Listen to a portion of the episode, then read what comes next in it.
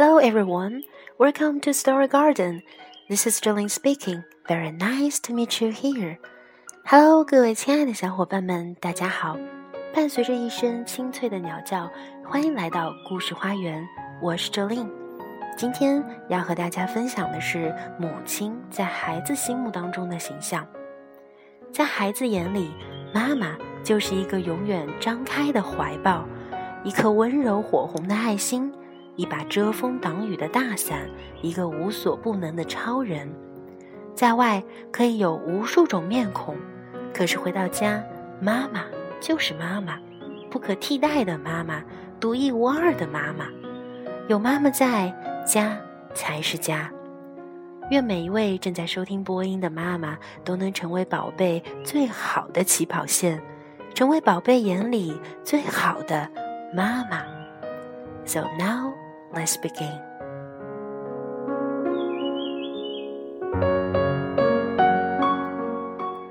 My Mom by Anthony Browne. She's nice, my mom. My mom is a fantastic cook and a brilliant jungler.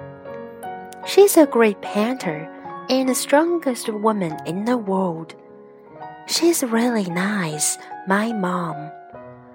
My mom is a magic gardener. She can make anything grow. And she's a good fairy. When I'm sad, she can make me happy.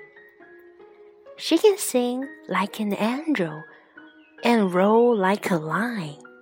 She's really, really nice, my mom. My mom is as beautiful as a butterfly and as comfy as an armchair.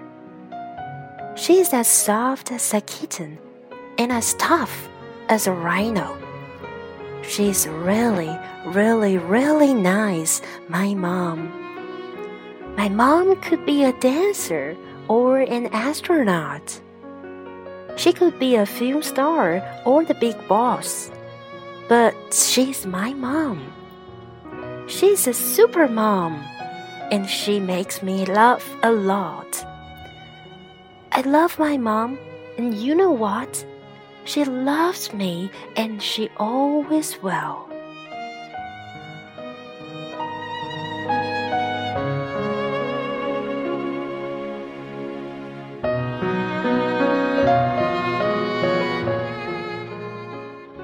好了，以上就是 My Mom 的全部内容。此刻，我想对自己的妈妈说一声：“妈妈。” 我爱你。对每一位正在收听播音的妈妈说一声，你们辛苦了。伴随着这首优美的曲子，祝每一位妈妈和宝宝晚安，Good night。